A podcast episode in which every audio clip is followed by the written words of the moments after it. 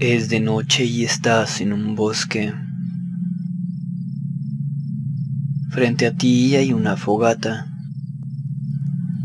Al otro lado del fuego hay una persona vestida con ropas coloridas y una máscara de liebre. La persona te saluda diciendo, Saludos viajeras y viajeros, soy Ursus, el bardo rolero. Y esta noche voy a hacer una jugada de ejemplo usando Ocio y One Page Solo Engine.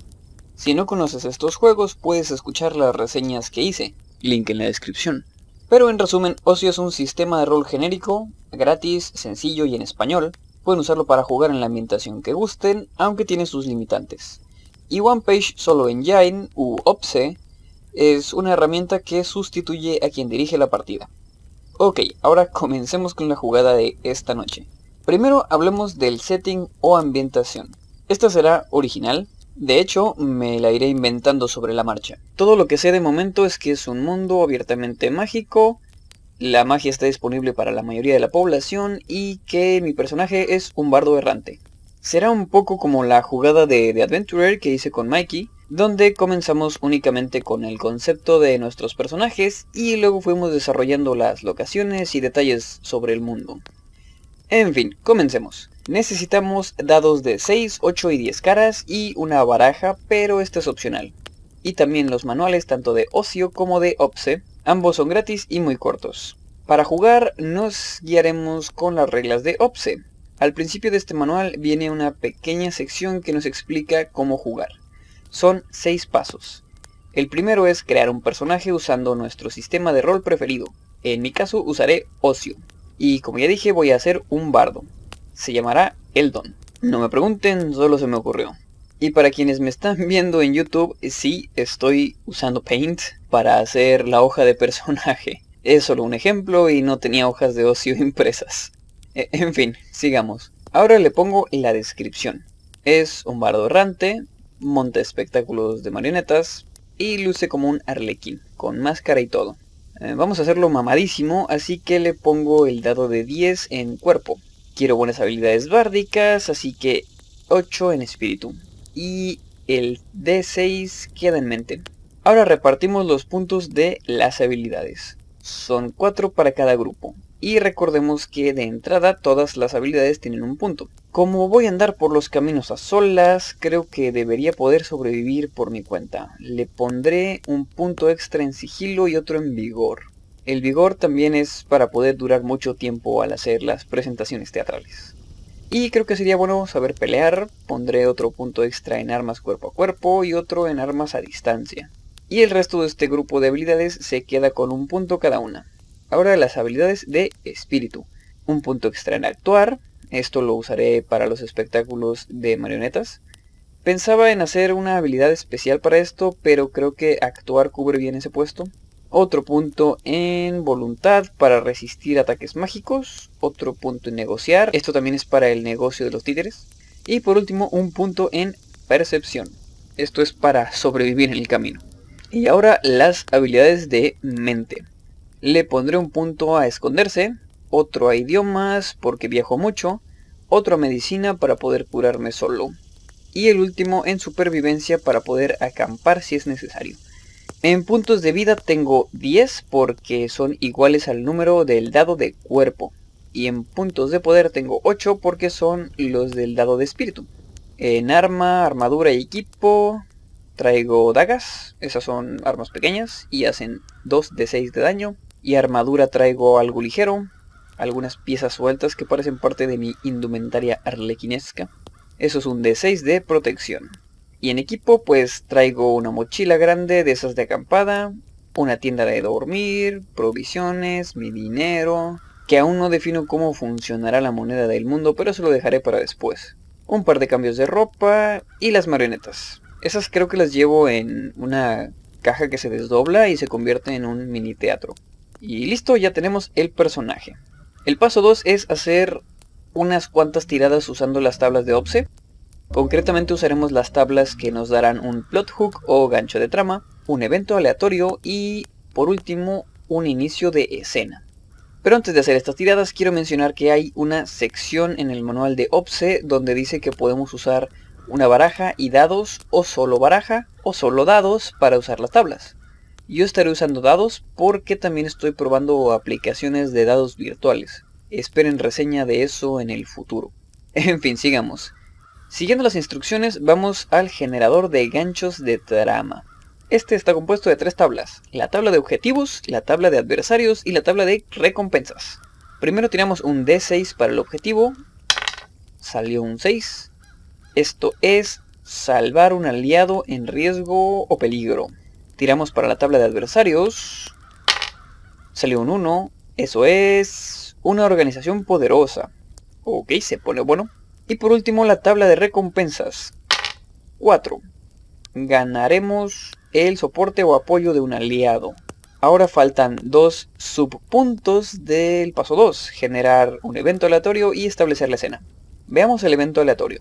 Para esto hay que hacer tiradas en dos tablas diferentes. La primera nos dirá qué pasa y la segunda es algo extra que está involucrado con el suceso. Primero vamos a la tabla llamada Action Focus o enfoque de acción. Esta está en la sección del oráculo de enfoque u Oracle Focus. Esta tabla normalmente funciona con una baraja, pero como estoy usando dados tengo que tirar un D12 para el número y un D4 para el palo. Cayeron un 6 y un 2. El 6 representa daño y el 2 es algo técnico. Como ejemplo de esto último, viene entre paréntesis mental u operación. Así que lo que pasa es algo dañino y técnico que puede ser mental u operacional. Ahora veamos la siguiente tirada. Esta es en la tabla de Topic Focus, que está en la misma sección que la anterior. Cayeron un 11 y un 3. El 11 son eventos recientes y el 3 es algo místico. Ok, entonces el evento aleatorio es algo dañino y técnico que involucra eventos místicos recientes. Esto lo juntamos con el plot hook de ayudar a un aliado en peligro al que ayudaremos enfrentándonos a una organización poderosa. Y nuestra recompensa será el apoyo de un aliado. Ya se comienza a formar algo, ¿no creen? Yo ya tengo varias ideas, pero si se les ocurrió algo, no duden en dejarlo en los comentarios. Me encanta ver cómo diferentes personas interpretan las mismas semillas de historia. Ok, ahora falta establecer la escena. Esta es una de las primeras secciones, así que nos regresamos al inicio de la hoja. Y aquí dice que tenemos que describir lo que nuestro personaje está haciendo y lo que busca conseguir. Y luego tirar los dados o elegir una complicación de la tabla. Así que técnicamente ya estamos iniciando la jugada. Y en un momento les presentaré lo que se me ocurrió para iniciar.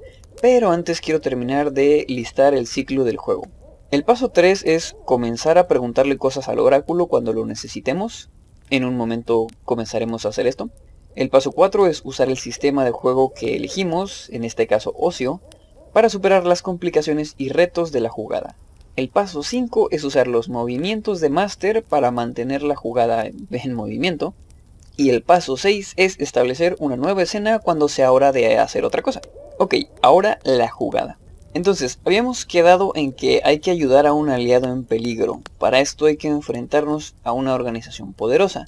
Nuestra recompensa será el apoyo de un aliado. Y nos encontramos con un evento que es algo dañino y técnico que involucra eventos místicos recientes. Bien. Está un poco complicado, pero estoy comenzando de la nada y eso siempre puede ser difícil. Por el momento tengo decidido que el aliado al que rescataré será el mismo que me dará el apoyo luego. Y quiero ligar esto con el trasfondo de mi personaje. Que por cierto, se supone que lo iba a hacer mágico, pero se me olvidó comprarle poderes. bueno, eh, ya se los compraré cuando suba de nivel. Pero si quieren saber qué tenía planeado, quiero usar eh, de base el poder de telequinesis para hacer un hechizo que cree hilos invisibles con los cuales mover las marionetas y luego también poder usar ese mismo hechizo al pelear usando mis dagas. Pero como dije, lo dejaré para después. Ok, ahora, antes de iniciar con el evento aleatorio y la escena, voy a hacer algo de trasfondo. Pero esto es solo una jugada de ejemplo, no quiero extenderme mucho, así que lo pondré de forma resumida. Bien, creo que mi personaje llegó a una ciudad importante. Es otoño y con la estación llegan también los festivales. Así que Eldon decidió acercarse a una ciudad para ganar buen dinero con su espectáculo. Y aquí podemos usar uno de los oráculos. Voy a usar eh, la sección de generador genérico para detallar la ciudad a la que llegó Eldon. Este generador nos puede decir qué hace algo, cómo luce y qué tan importante es. Dice que lo podemos usar para generar ciudades, naves espaciales, facciones, objetos mágicos, tabernas, monstruos o lo que se nos ocurra. No creo que necesito saber lo que la ciudad hace, así que solo tiraré para saber cómo se ve y qué tan importante es. Al parecer luce dignificada y mística. En importancia me cayó un 6 y la tabla dice que eso es extraordinario. Así que nos encontramos con una ciudad dignificada y mística de importancia extraordinaria. Y así es como los oráculos nos ayudan a establecer cosas que nos podría costar pensar completamente por nuestra cuenta. Ok, entonces creo que haré que la ciudad sea una capital. Y como me gustan los mundos abiertamente mágicos, entonces la ciudad será mística porque se ha usado mucha magia para erigirla y mantenerla desde su fundación. Siendo la capital, aquí confluyen familias poderosas de la nobleza, comerciantes importantes, figuras religiosas importantes y personas eruditas en la magia en general.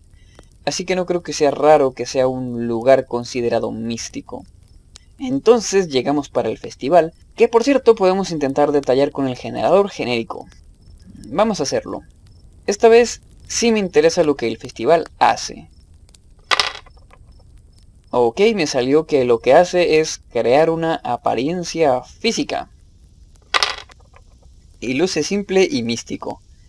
No voy a tirar por su importancia porque asumo que es muy importante. Hmm, bien, voy a decir que es uno de esos festivales en donde se adornan mucho las calles y los espacios públicos hasta el punto de que la ciudad luce como un lugar distinto. Como se ve simple y místico, creo que es una festividad antigua relacionada con la luna. Y voy a decir que se hacen ofrendas a la luna para que el invierno no sea tan duro, y por eso lo hacen en otoño. Mm, las ofrendas pueden ser cualquier cosa que se crea que la luna puede apreciar. Esto incluye desde objetos hasta rituales. Y sí, en esto entran las presentaciones de títeres. Así que el Don planea conseguir un lugar en alguna plaza importante y poner su espectáculo. El cual consistirá en dramatizar mitos o historias relacionadas con la luna usando sus títeres. Así ganará dinero y además ofrecerá su tributo artístico a la luna. Solo que voy a poner una complicación por mi cuenta. La ciudad es importante y el festival también lo es. Así que conseguir una buena locación para presentarse no será ni fácil ni barato. Sin embargo, Eldon conoce a alguien en el gremio de teatro de la ciudad, así que después de llegar y pasarse por una taberna para comer algo, se va en busca de su amigo. Y para esto vamos a usar el generador de PNJs. La identidad ya la tenemos, voy a decir que es un director de obras de teatro muy importante. Vamos a llamarlo eh, Tolmer. La tabla de metas nos dice que Tolmer tiene una meta personal de hacerse muy rico. La tabla de características notables nos dice que tiene una peculiaridad o manerismo. Voy a decir que mueve mucho las manos al hablar.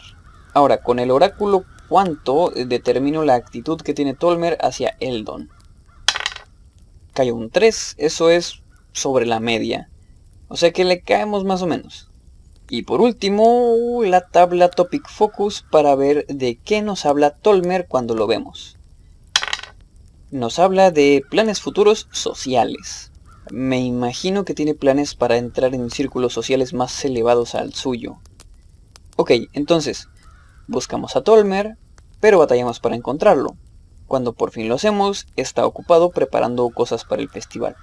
Hablamos con él mientras caminamos a través de calles y negocios, nos presta poca atención, pues a su paso va dando órdenes. Primero intentamos tener una plática de entrada para ponernos al día, pero Tolmer no tiene tiempo para eso. En algún punto nos corta la conversación y nos pregunta qué queremos y Eldon le dice que esperaba que le pudiera conseguir un buen puesto en alguna plaza importante durante el festival.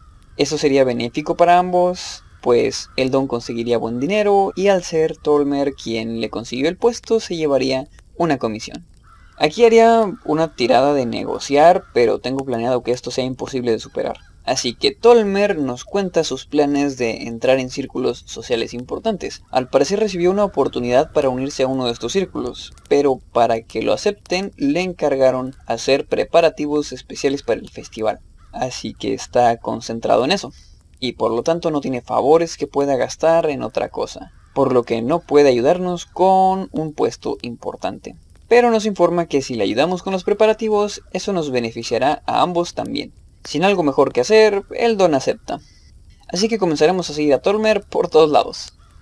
Ok, entonces, después de ayudar a Tolmer todo el día, por fin nos sentamos en su despacho a tomarnos un respiro. Tolmer vive en una casa grande, pero no llega a ser una mansión. Eh, su despacho está en el segundo piso. Usé Detail Focus para determinar detalles de la casa. Es vieja y mística pero en lugar de ser mística de forma funcional, es mística en su significado. Creo que fue la casa de un escritor importante de obras de teatro. Esta persona murió hace mucho tiempo y cuando Tolmer tuvo la oportunidad de comprar la casa, lo hizo. En fin, estamos en su despacho. Eldon está descansando en una silla mullida mientras Tolmer sigue revisando documentos. En algún punto llega una carta para Tolmer. Es una nota que dice que alguien renunció a un puesto. Esto hace enojar a Tolmer. Cuando se calma explica que hay un puesto en una plaza que nadie quiere tomar. O que toman pero después de un tiempo renuncian. Esa es la parte del evento aleatorio. Esto es porque hay un grupo opositor al grupo con el que está trabajando Tolmer. Y este grupo opositor está interviniendo con los arreglos del festival que le encargaron a Tolmer. Y estando el festival tan cerca, no tiene tiempo de encontrar a alguien más. También nos termina contando sobre estos grupos, Usé el oráculo genérico para generar ambos. El grupo al que quiere entrar Tolmer se llama Las Semillas de Plata. El nombre del grupo me lo inventé por mi cuenta, no tengo un generador para eso todavía. En fin, eh, son un grupo religioso relacionado con la luna. La parte de las semillas hace referencia a un mito en el que hay un árbol que da semillas de plata. Se supone que el árbol viene de la luna y es muy importante en algunas partes del mundo. En la capital, esta región no es muy prominente, las semillas de plata son un grupo pequeño, de apariencia mística y tienen menor importancia de la que esperaba Eldon. Pero eso es de forma local. Tolmer busca congraciarse con estas personas para abrir rutas de influencia hacia otros lugares. Las semillas de plata parecen estar protegiendo algo. Tolmer no sabe qué es, pues no le dicen, pero los encargos del festival parecen estar relacionados con algún ritual que están haciendo. Es importante para las semillas que todo salga según lo planeado. El otro grupo se llama Los Hijos Dorados, son de una religión dedicada al sol, no son un grupo destacable, pues todas las religiones más grandes de la capital giran en torno a la luna. Pero parece que no quieren que una nueva competencia se establezca en la capital, y por eso están saboteando las semillas. En fin, Eldon decide ofrecerse para el puesto, y esta es la parte de ayudar a un aliado en apuros. Tolmer duda un poco, porque no sabe lo que los hijos dorados le hacen a quienes deciden tomar el puesto, pero no tiene otra opción. Así que cuando Eldon le asegura que sabe defenderse solo, queda acordado. Ok, creo que la misión no quedó como esperaba al principio, pero me gusta por dónde va. Ahora, necesito generar la tarea que Eldon tiene que hacer. Para eso voy a usar el generador genérico. Ok, lo que tiene que hacer es crear algo místico que luce simple y místico. Toda esta aventura está muy mística. Ahora voy a crear la locación donde Eldon tiene que estar durante el festival. Que al parecer es exótica y mística. Ok, había dicho que es en una plaza, pero creo que no está en la plaza en sí, sino al otro lado de la calle en uno de los lados de la plaza. Y es un pequeño templo de las semillas de plata. Voy a decir que lo que Eldon tiene que hacer es entrar al templo, hacer un pequeño ritual con unas semillas que le van a dar, eh, bueno, las semillas de plata, y luego montar su espectáculo. El ritual es para hacer una ofrenda a la luna y el espectáculo es lo que cierra el ritual. Es muy importante que Eldon termine cuando menos una de sus historias después de hacer el ritual. Ok, esto se está complicando mucho. Les juro que quería mantener esto simple para poner los ejemplos, pero aún no he usado el sistema de ocio para nada. Y todavía faltan de usar los movimientos de Master. A ver, vamos a saltarnos hasta el día del festival. Es durante la noche, así que por la tarde todavía hay preparativos de última hora. El don va al templo junto a la plaza, ahí lo recibe una de las semillas, viste una capa blanca con ribetes plateados. Según la tabla de Detail Focus, se ve como una persona especializada y social. Voy a decir que es una sacerdotisa importante. Se llama Alina. Nos recibe muy cordial, luego nos hace pasar. Por dentro el templo luce más grande de lo que parecía por fuera, es casi todo espacio vacío. En el centro, bajo un tragaluz con forma de domo, hay un árbol.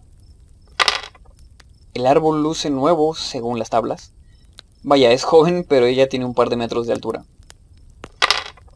La tabla de Detail Focus me dice que el árbol luce único de forma física. Voy a decir que el tronco es muy liso y de color gris, como el granito. Sus hojas son negras como el cielo nocturno, y entre ellas brillan puntos que parecen estrellas. Al ver de cerca estos puntos, Eldon se da cuenta de que son flores. El árbol está en plena floración. El bardo solo puede imaginarse qué tipo de fruta dará un árbol tan particular. Alina interrumpe su boquiabierta contemplación. Le da una pequeña bolsa a Eldon. Se siente como si dentro tuviera semillas. Alina dice que debe plantar cuatro semillas alrededor del árbol, una en cada punto cardinal. Hay unos hoyos eh, ya preparados para eso. Eldon esperaba que el suelo en el que crecía el árbol fuera extraño, pero parece mundano.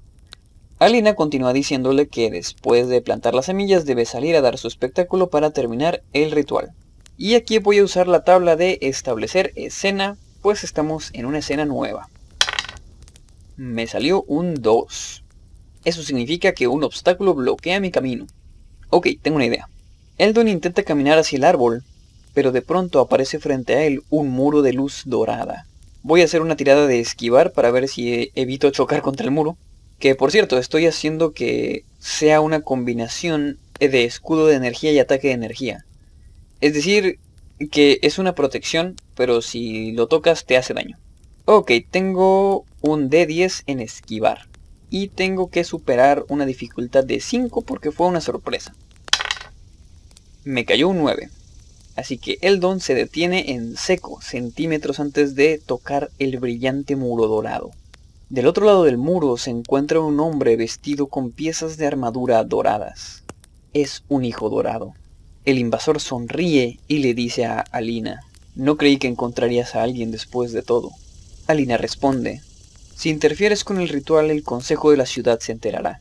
El hijo dorado se ríe, a lo que Alina pregunta, ¿Crees que tu orden es inmune al consejo? No, dice el hijo dorado. Definitivamente estaríamos en problemas frente al consejo, pero para eso se necesitarían testigos. El hijo dorado sonríe de forma siniestra. Combate. Hora de tirar iniciativa. Tengo un D8 de iniciativa. Y me salió un 6. Vamos a decir que el hijo dorado tiene también un D8 y que la semilla de plata tiene un D10. Al hijo dorado le salió un 5. Y a la semilla de plata un 1. Entonces voy yo primero, luego el hijo dorado y por último la semilla de plata. El muro de energía dura un minuto normalmente, pero voy a decir que el hijo dorado lo creo para durar dos minutos, así que va a durar toda esta ronda de combate. Después de eso tendré que hacer una tirada para mantenerlo o desaparecerá. Ok, como no tengo magia voy a atacar arrojando mis dagas. El muro mide 3 metros de largo y estoy en medio, así que alcanzo a moverme y atacar. Me acerco a la orilla del muro mágico, pero no salgo del todo, lo uso como protección. Y arrojo una daga que saco de entre mis ropas arlequinescas. Pensaba usar la habilidad de armas de proyectil, pero creo que eso es más para arcos, ballestas, armas de fuego y similares. Y como viene una habilidad llamada lanzar, creo que usaré esa. Tengo un dado de 10 en esta habilidad. Y voy a decir que el hijo dorado está en modo ataque, así que solo tengo que superar una dificultad normal. Tiro el dado y... Un 3.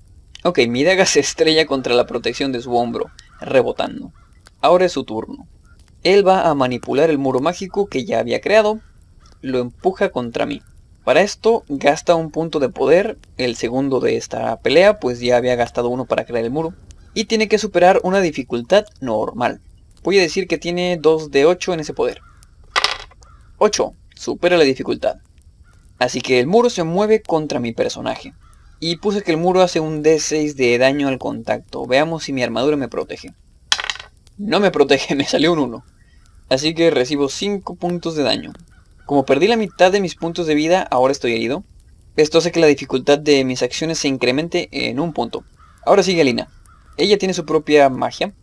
Tiene un hechizo llamado Lanza de la Luna, que es básicamente un ataque de energía en forma de una lanza blanca. Y voy a decir que tiene dos dados en este poder. Por cierto, estoy asumiendo que el dado de espíritu es el que se usa para los poderes, así que Alina tiene un D10. Y tira contra dificultad normal para lanzar el hechizo. Lo supera con un 6. Ahora el daño contra la protección. Sale un 5 en la protección y un 5 en el daño, así que sí pasa el daño. La lanza de energía blanca rompe el muro dorado y alcanza al hijo dorado. Pierde la tirada de protección contra el daño de la lanza y le entran 7 puntos de daño. Eso lo deja con menos de la mitad de sus puntos de vida, así que está herido igual que Eldon. Pero ahora es su turno. Su muro ya no está, así que si lo quiere de regreso tendrá que volver a crearlo. O puede hacer otra cosa. Usaré el oráculo Action Focus para ver qué hace. Dice transformar de forma mística. Ok, otro hechizo. Diré que tiene un amuleto que representa el sol. Lo lleva en forma de collar. Lo que hace es arrancarse el amuleto y arrojarlo al aire. Luego lanza su hechizo, que es activar el amuleto para convertirlo en un minisol que le dará más fuerza a sus hechizos. Y tal vez nos deslumbre. Tiene un D8 en espíritu y diré que tiene dos dados en este poder. Y tira contra la dificultad normal más uno porque está herido. Así que tiene que igualar o superar un 5. Le salió un 8. El amuleto se enciende transformándose en una esfera de fuego cerca del techo. Voy a usar esquivar para intentar no quedar deslumbrados. Tengo un D10 y digamos que Alina tiene un D6. 8. Yo no me deslumbro. 3. Alina sí se deslumbra. Y diré que el deslumbramiento le dura una ronda, así que básicamente dura todo su turno. Y el minisol está aumentando los poderes del hijo dorado, esto es básicamente el poder foco. Así que todas sus habilidades bajo un atributo mejoran en un punto. El hijo dorado elige espíritu. Así que todas esas habilidades mejoran, incluidos sus poderes mágicos. Por último, elige lucha defensiva y termina su turno. Ok, es el turno de Eldon. Y todo lo que puedo hacer es arrojar más dagas o acercarme a él y atacar cuerpo a cuerpo lo que me permitiría usar una habilidad en la que tengo más dados.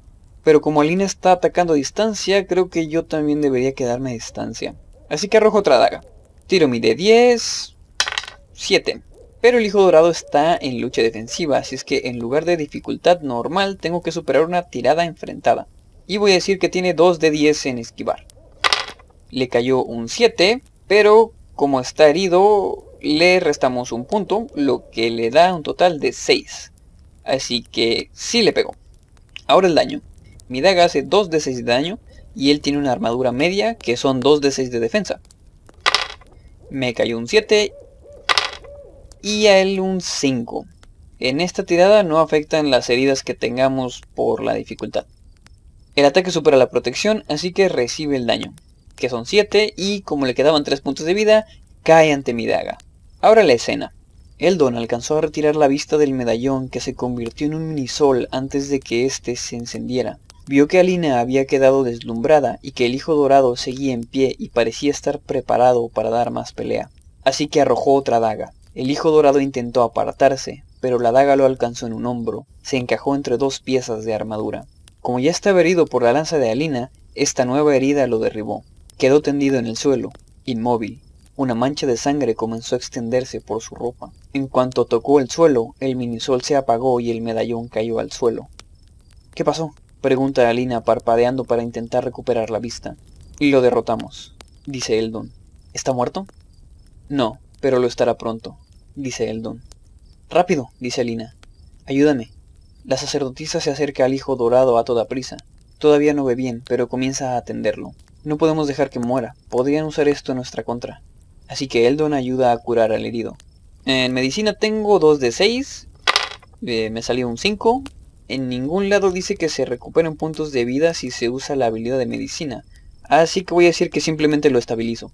Le curo la herida de la daga que le hice, y de paso recupero mi daga. Eh, después de eso, Eldon procede con el ritual de plantar las semillas. Una vez plantadas, Alina dice, ahora debes hacer tu ofrenda artística a la luna. No deberíamos tener más problemas, pues no creo que nos ataquen frente al público. Eldon asiente. Por cierto, dice Alina antes de que Eldon salga a la calle, necesitaremos que testifiques frente al consejo sobre lo que pasó aquí. Eldon vuelve a sentir. Ya le había tocado testificar más de una vez ante consejos ciudadanos. La mayoría contaban con algún hechizo que detecta mentiras, y siendo una ciudad tan versada en la magia, aquí debían tener uno muy fiable. Así que no le preocupaba testificar, pero le preocupaba llegar vivo al juicio. Alina le prometió que lo protegerían. Así que Eldon se puso a preparar su espectáculo mientras Alina y otras semillas de plata se llevaban al hijo dorado fuera del templo. Eldon dramatiza un mito de la luna con sus títeres frente al templo. La multitud es... Eh, a ver, usemos un oráculo. La multitud es menor de lo esperado. Aquí voy a hacer una tirada de actuar y voy a decir que como estamos en la capital, la dificultad para impresionar a la multitud es de 5 y cada punto sobre 5 será un nivel extra de impresión. Salió 6, así que el espectáculo gustó más de lo esperado. No fue extraordinario, pero les gustó mucho. Probablemente nunca habían visto esta versión, pues Eldon la aprendió lejos de esta región. Eldon continuó contando más historias el resto de la noche, y al finalizar su trabajo le ofrecieron quedarse a dormir en el templo, y él aceptó. Cuando despertó, bastante tarde debido a la desvelada, Alina lo llevó frente al árbol después de desayunar. Ahí Eldon vio que las semillas que había plantado ya habían retoñado. Eran pequeñas plantas grises de hojas oscuras. Alina le explicó que la luna había aceptado su ofrenda de historias y había nutrido las semillas.